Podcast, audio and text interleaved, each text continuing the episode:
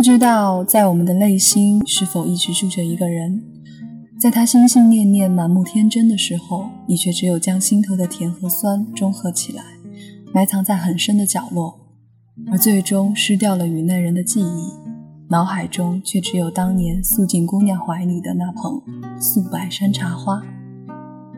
Hello，大家好，我是主播桑言，许久未见，也许小伙伴们已经忘记了我的声音吧。今天我就为大家讲述一个关于遗忘的爱情故事，希望你们会喜欢。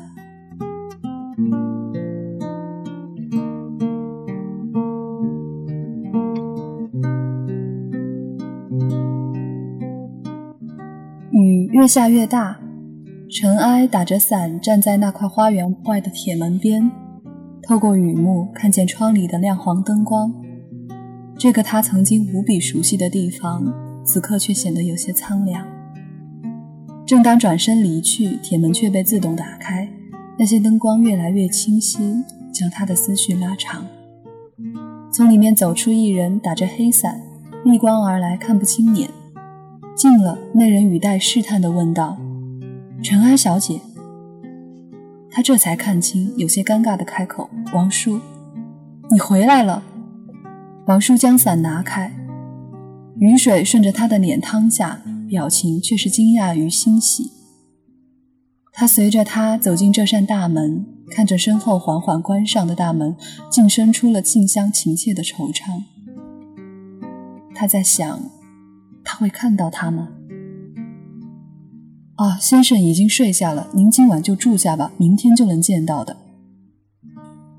他好久都没有回来了，这里却还是这样。客厅沙发上繁复的花纹，晶莹华丽的灯，透明的茶几，还有他在的气息。阔别五年，王叔却没有多问什么，仿佛他不过是昨日才离开家里。清晨醒来的时候，只听得鸟鸣啾啾。尘埃躺在那张无比熟悉的大床上，觉得恍惚。下楼，王叔正在准备早餐。见了他，笑容和煦。尘埃，快坐下来。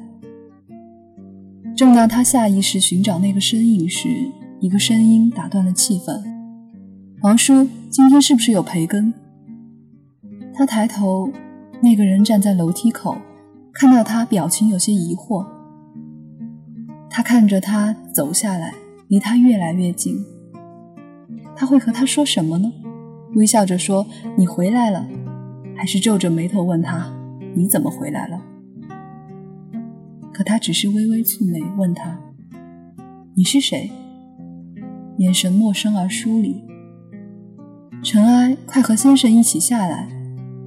他的身形在听到那个名字时蓦然顿住，猛地回头看他，眼神认真。半晌，那人才摇头：“不是的，你不是尘埃。尘埃怎么会回来？”王叔的表情带着悲悯与哀伤，对着男人身后的尘埃缓缓说道：“先生已经记不大清从前的事情了，不记得是什么意思呢？”尘埃看着身旁这个男子，五年未见，他的眉目仍然温和，眼睛仍然是清亮透明。他们已经认识了十二年，他现在却不记得他了。在你走后两年，先生便开始忘记很多事情。大小姐，你知道阿兹海默吗？王叔的声音在身后响起。他当然知道，他的母亲正是得了这种病，逐渐忘记了他，在生命的最后一刻回光返照，才认出他。而他最终也被李九带回了这个家。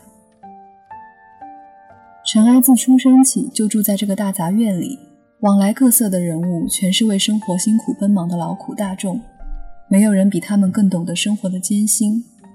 尘埃的母亲在一家纺织工厂做女工，而他则是待在院子里，没有什么伙伴，独自静静长大。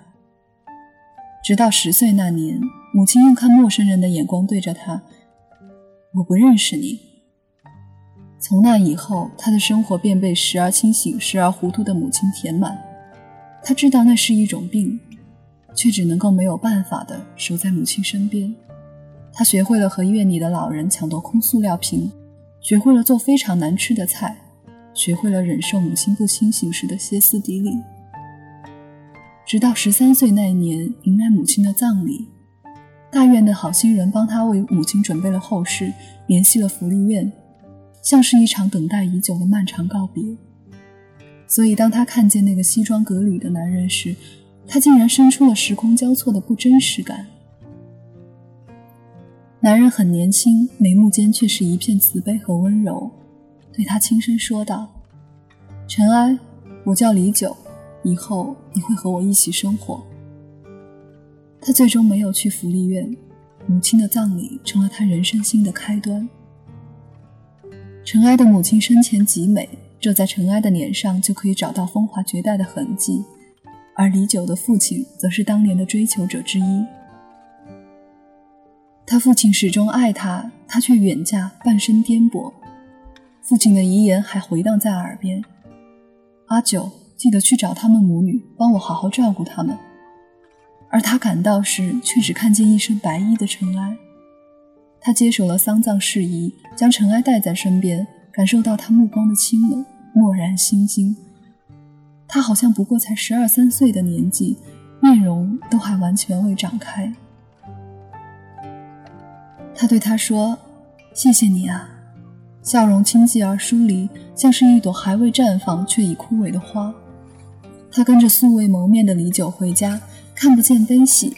也许在他看来，已经没有什么可以失去，所以他什么都不在乎，只有手上那个黑色的盒子。李九问他是什么，他扬起脸，满眼真实：“是妈妈留下的。”那双红色舞鞋成了他唯一的执念。母亲的愿望是他会成为一个很好的舞蹈家。在路上，他停下车，回来的时候手上多了一束白色山茶，递给尘埃，觉得很好看，你拿着吧。尘埃捧着那束山茶，白得近乎浓烈。男子没有多余的话语，只是用清香给予他安慰。回了家，他找了一只盘子，将其中的一朵放在里面。蓝底青花的盘子，白色的花瓣。李九微笑，嗯，不错。二十一岁这年，李九完成了学业，继承了父亲的公司，遇见了十三岁的尘埃。少女的话语很少，在偌大的别墅里，有时甚至见不到她的身影。他一直想知道那个目光清冷的女孩在这里是否会好一点。同在一个屋檐下，他却其实只见过她三四面。当他走到二楼房门口的时候，却看见尘埃在地板上旋转飞舞，脚上是那双旧舞鞋。少女的身躯弱小却轻盈，动作有些生疏笨拙，却努力认真。你就这么想跳舞？他倚在门口，饶有兴致地看着他。他转过头。脸上还带着汗水，眼睛是奋力后的纯粹，一瞬之际没有反应过来他的问话。我可以送你去舞蹈学校。他留下这么一句话，便转身离开。少女的心思敏感，情绪太多，从不愿意与人交流，仿佛世界都与她背道而驰。她进了一间舞蹈学校，接受正规的教育，每个星期回一次别墅，每个周五下午。李九的车都会停在校门口，面带微笑，好看的桃花眼像是要漾出水来。时间一长，有人开始猜测这个女孩与当今李氏集团掌门人的关系。毕竟这位李先生以多情出名，看着尘埃的清纯样子，有人臆测：难道李九换了口味？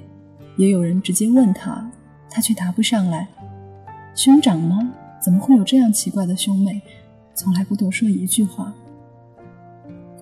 而同龄的女孩们，或天真灿烂，笑靥如花，享受着年轻的美好。她却始终还是那个大杂院里可怜又自卑的小孩，沉默着躲在无人观赏的角落。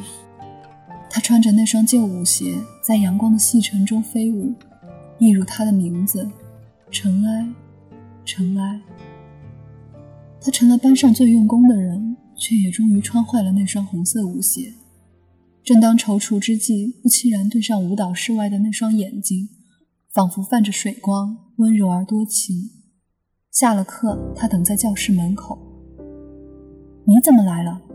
今天不是周五，他平时也没这么闲啊。妈给你的。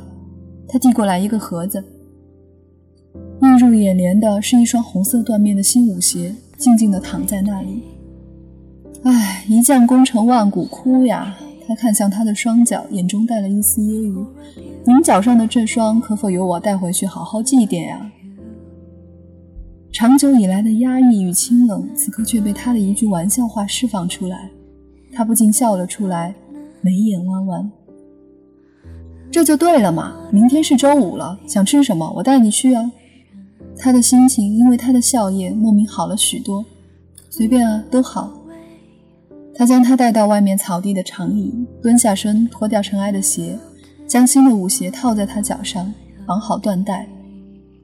除了母亲，尘埃从未被这样握着双脚，小脸不禁一红，想要从那双温暖的手中挣脱出来。喂，还有一只脚呢，你慌什么？他看出他的窘迫，却故意放慢速度。终于如愿看到他的脸和舞鞋一样红。他对他说：“尘埃，你应该叫我哥哥。”他们双方都是突然出现在彼此生命中的人，没有预兆。李九的接受力却强于他，他并不排斥这个意外出现的孩子。家族里的人极力反对他的到来，他却总是在心底描摹着他穿着白色素裙的样子。当他终于绑好最后一根缎带时，他听到他极轻的一声。哥哥，他终于得到了尘埃的承认，即使他自己也说不清楚为什么这么执着于成为他生命里的人。尘埃有时候会做梦，梦里的他穿着那双舞鞋飞身旋转，他梦到他的五岁、十岁、十五岁，稚嫩的脸庞逐渐变得成熟，成了那个风华绝代的人。最终却歇斯底里，神志不清。他终于在醒来的时候想起，那是他的母亲。冷汗在后背放肆浸染。出门看见拐角处的房门虚掩着，透出些许亮光。哆嗦着转身离开，却听到身后有人叫他：“尘埃。”那是冬夜，他却光着脚走在走廊上，半晌才感到刺骨寒意从脚底升腾。李九走过来，按住他的肩头：“怎么了，哥哥？我梦见我妈妈了。”他抱她起来，轻柔地放进被窝，温凉的手覆在她的额头，为她驱逐梦魇的恐惧，然后拿了一本书，轻声读着里面的字句，直到他安然睡去。自那以后，他成了她的神。陈安十七岁那年得到了国内顶尖舞蹈学院的录取，在这四年间，她已经成了原先舞蹈学校的佼佼者，人人都知道李氏的大小姐。李九有时会带她去参加宴会。十七岁的她已经逐渐脱去了当年的稚嫩，眉目间尽是明媚。李九看着她，难道父亲当年忘不了的女子是这个样子吗？他始终跟在他的身后，有人打趣。李九，你的妹妹还真是离不开你。而李九的身边也从来不乏女子，那些曼妙的、美好的、精致的，却从来不像她这样，如同缓慢生长的枝桠，在不经意间就开出让她惊艳的花。也有人说，李九，要不我做你妹夫算了。尘埃逐渐成了许多人的追求对象，其中不乏名门世家。他对此一笑置之。心里却隐隐觉得不安，一面为尘埃的依赖而觉得快乐，一面却又因为这种依赖而感到某种不确定性。他从前在父亲那里看到那个女人的照片，美得近乎一种罪。尘埃越来越像她，他的目光也越来越离不开她。她的明眸，她的皓腕，她的长发。李九想起父亲回忆往昔时的神情，悲哀而执迷。他想自己。绝对不会走上那样一条路。他一定会成为最好的兄长。某个周四，学校提前放国庆，尘埃高兴地飞回别墅。却听到里面传出对话声。一个女人说着：“阿九啊，为什么非要把这个女孩带在身边呢？那不过是当年那个女人和她丈夫的女儿，和你有什么关系呢？”那是父亲的遗言，那就把她送出去好了呀，没有必要把她养在这个家里，成了你家的大小姐。陈爱终于想起，她是米九的姑妈，与她见过几面，目光清冷而凌厉，对她从无正眼。行了，姑妈，这件事情我知道怎么办，就不麻烦你操心了。你居然为了外人这样对我说话！他起身带动椅子发出刺耳声响。尘埃不是外人，她是我妹妹。他急忙躲到门与墙的拐角处。看着那个女人愤怒的背影越来越远，他出门看见她，嘴角扬起笑意，抚摸着她的头发。小哀，你回来了。尘埃心里却觉得不安，也许他终究会离开的，这真是一件没有办法的事情。十七岁的陈埃站在机场，行李不多，李九为他办好一切手续，站在大厅，看着周围人潮来去。他微笑地对他叮嘱着一切，事无巨细。哥哥，怎么你现在这么唠叨了？他微微歪着头瞧着他，眼里却是戏谑。因为我是你哥。他轻轻敲了一下他的额头，如愿看到他微翘的嘴唇，心情莫名的好起来。十七岁的他已经比同龄人要高挑许多，他身上那件白色的连衣裙让他想起他们第一次见面时的白色山茶花。他终究在他不知不觉间渐渐长大，少女的背影消失至模糊不见。这是他们的第一次分离，他却觉得心里好像失掉了什么。李九不禁想：他会回来吗？还会将他当做他的神吗？陈爱独自走在学校的林荫小道上，手上捏着手机，就等那声轻轻的震动。消息终于发过来。只有两个字，很好。他将同学帮忙照的那张唐宫舞照片发给李九。他是芭蕾舞系，却被舞蹈团借去跳民族舞。第一次穿上古装，忍不住想让他看。很好是什么意思呢？赞美亦或敷衍？他已经很久没有回家，却越发的想念他。他会不会和他一样呢？来到舞蹈学院近两年。眼里看到的大多是女生，却经常有邻校男生来往。同寝室女孩的男朋友常来看她，他们大都美貌年轻，不乏追求者。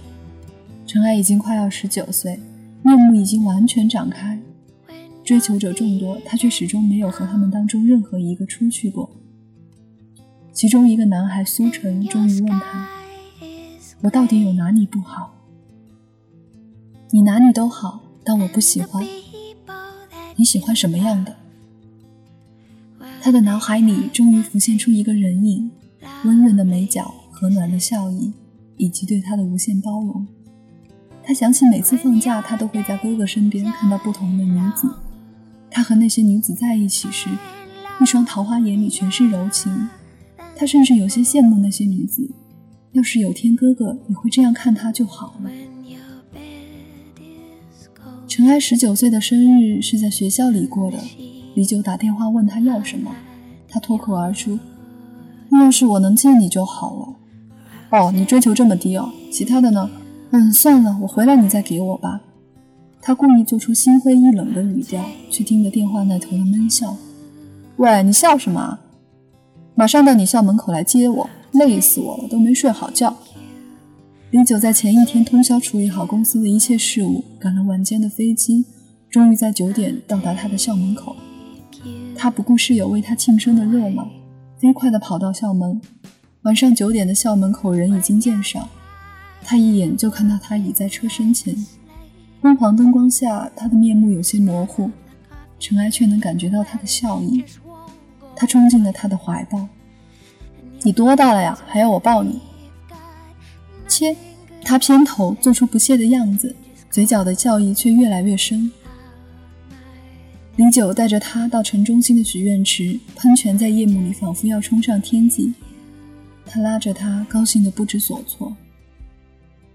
他在晶莹透亮的水幕圈静静闭上眼睛，许的却是他的平安喜乐。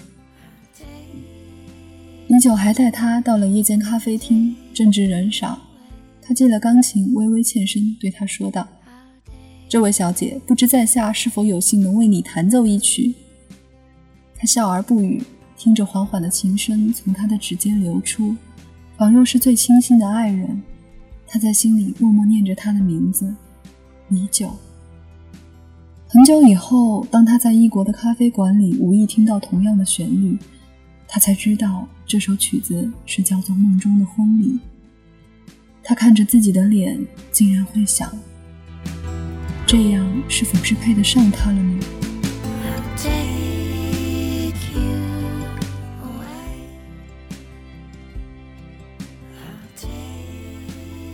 当我们喜欢一个人的时候，我们会自卑又自恋，那是很卑微的心情，却又让人如此难以忘怀。那么，米酒和尘埃还会有怎样的故事呢？请听我下期为你继续讲述。You